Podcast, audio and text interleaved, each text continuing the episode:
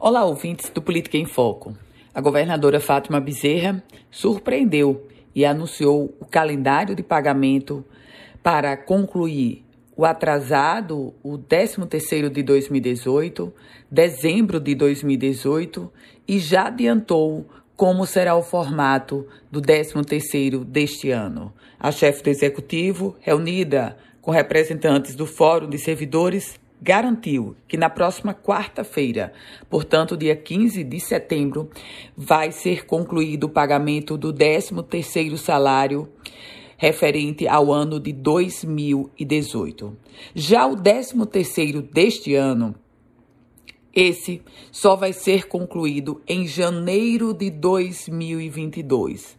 Mas com um detalhe, inicialmente vai pagar até 30 de novembro uma parte que ela ainda não definiu, ela, a governadora, ainda não definiu o percentual, o patamar desse pagamento, e aí a conclusão vai acontecer apenas no início de janeiro de 2022. Por outro lado, o servidor recebeu a informação do pagamento do, de dezembro de 2018. Recorda-se, a folha de dezembro de 2018 está completamente em atraso, não foi pago nada.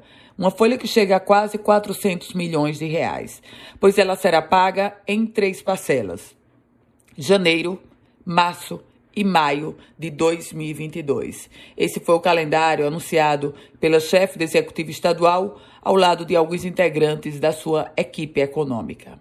Eu volto com outras informações aqui no Política em Foco com Ana Ruth Dantas.